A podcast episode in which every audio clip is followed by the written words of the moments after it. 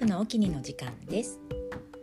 今日も私のお気に入りのあれこれの中からよりすぐりを一つこっそりお伝えします。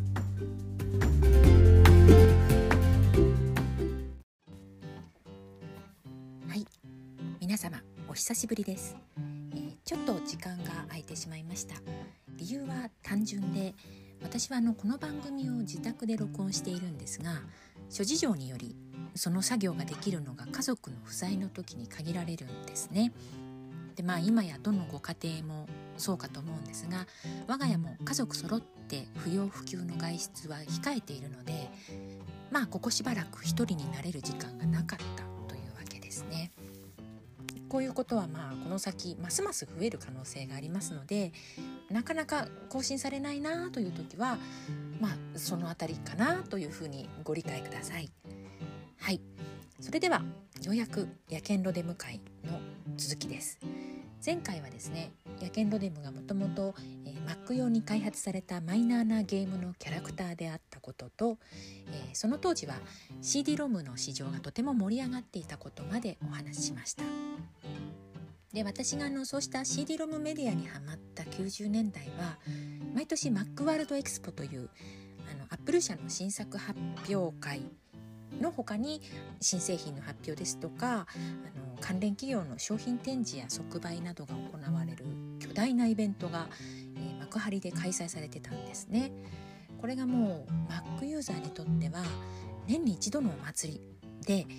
まあ、今思うとコミケとかに近い雰囲気だと思うんですが大小さまざまなメーカーが、えー、自作のゲームやね作品を並べたブースを出していてすごく楽しいイベントだったんですね。であのそこにもちろんあの野犬ロデムを開発した板チョコシステムさんも出展していてあの社長のラジオさんが自ら展示会限定の謎グッズの数々を販売されてましたね。でもちろん私もそこに駆けつけて、えー、T シャツを買ってあのラショウさんに「ちょっとロデムも書いてください」と言ってあの直筆ロデム付きの、えー、サインなどをいただいたりしてました。でちなみにあのその当時その会場限定グッズで買ったものでもう一つ我が家の家宝となってるものが、えー、ロデムのぬいぐるみなんですね。カバンロデムとかお散歩ロデムとかっていう商品名だったと思うんですがこれが実に気持ち悪いあのロデムらしい色合いが再現されているとても素晴らしい出来で、えー、ポシェットサイズのぬいぐるみに首輪がついてですがその首輪にさらになんかごついチェーンがついてまして背中にはファスナーがついたあのしょぼい小さいポケットがついてるというものなんですね。で、まあ、このポケットがあることで一応バッグなのかなという感じなんですがはっきり言って何にも入らない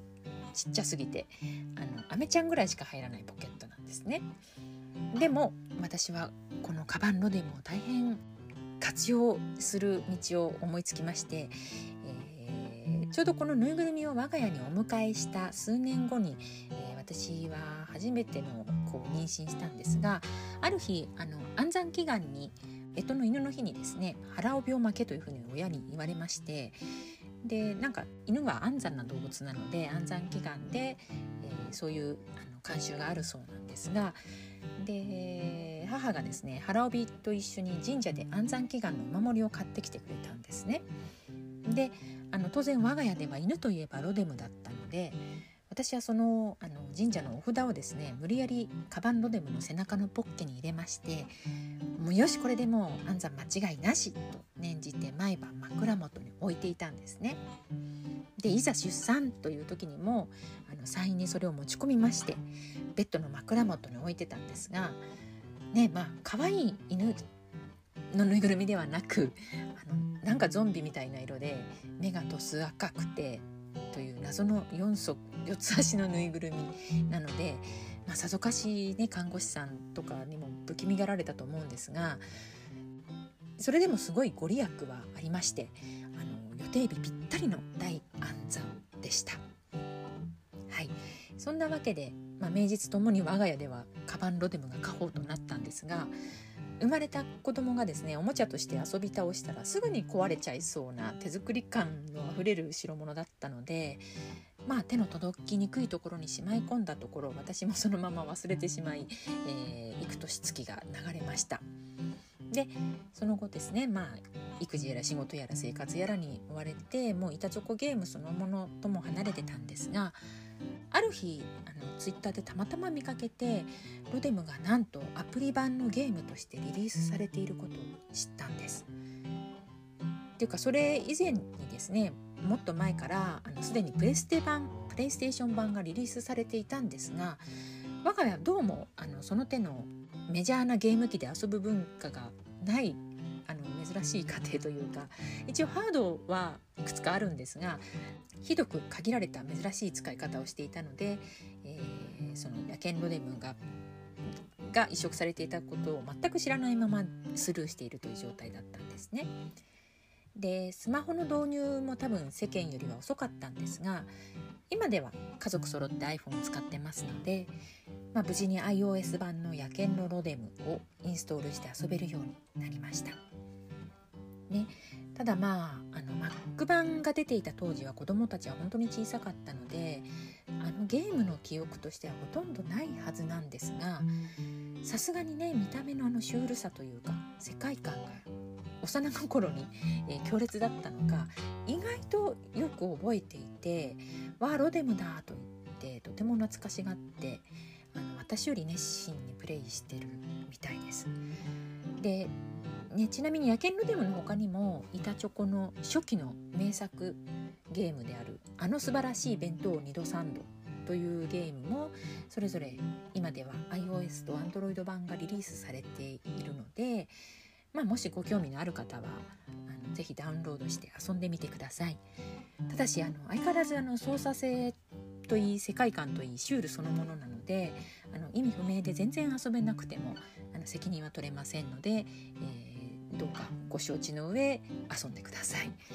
はい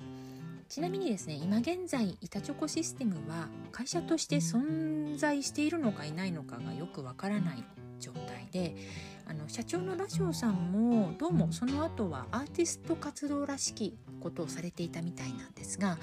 現在の消息はちょっとはっきりわからないという状態なんですね。まあ、でもつい先日たまたま何かのきっかけであのそのすずりというクリクリエイターのグッズを製造販売しているというか制作販売しているサイトで板チョコのキャラクターグッズも売られていることを知りましてあの早速見に行ったところなんとあの大好きなロデムのグッズがたくさんあったんですね。でも狂気しましてあの早速あの子供と一緒に選んでロデムの T シャツやマグカップを買い込みました。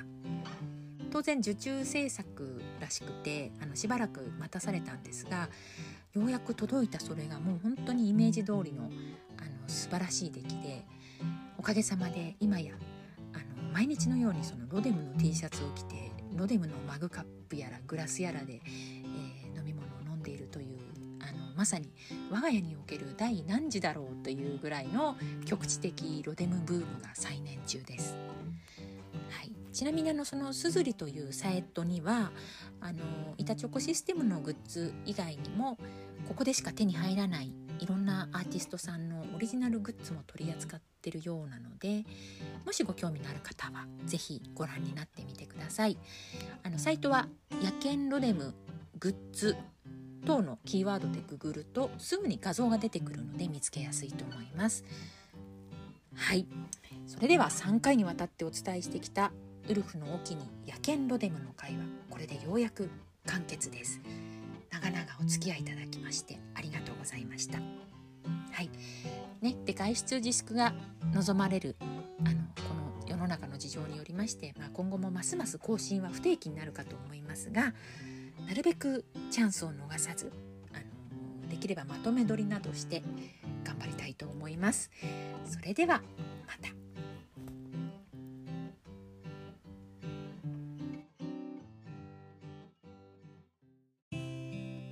この番組では毎回こんな調子でいろんなジャンルから何か一つ私のお気に入りを紹介していきます。配信は不定期なんですがだいたい夜10時に更新しますのでよかったらまた聞いてみてください。それではまた。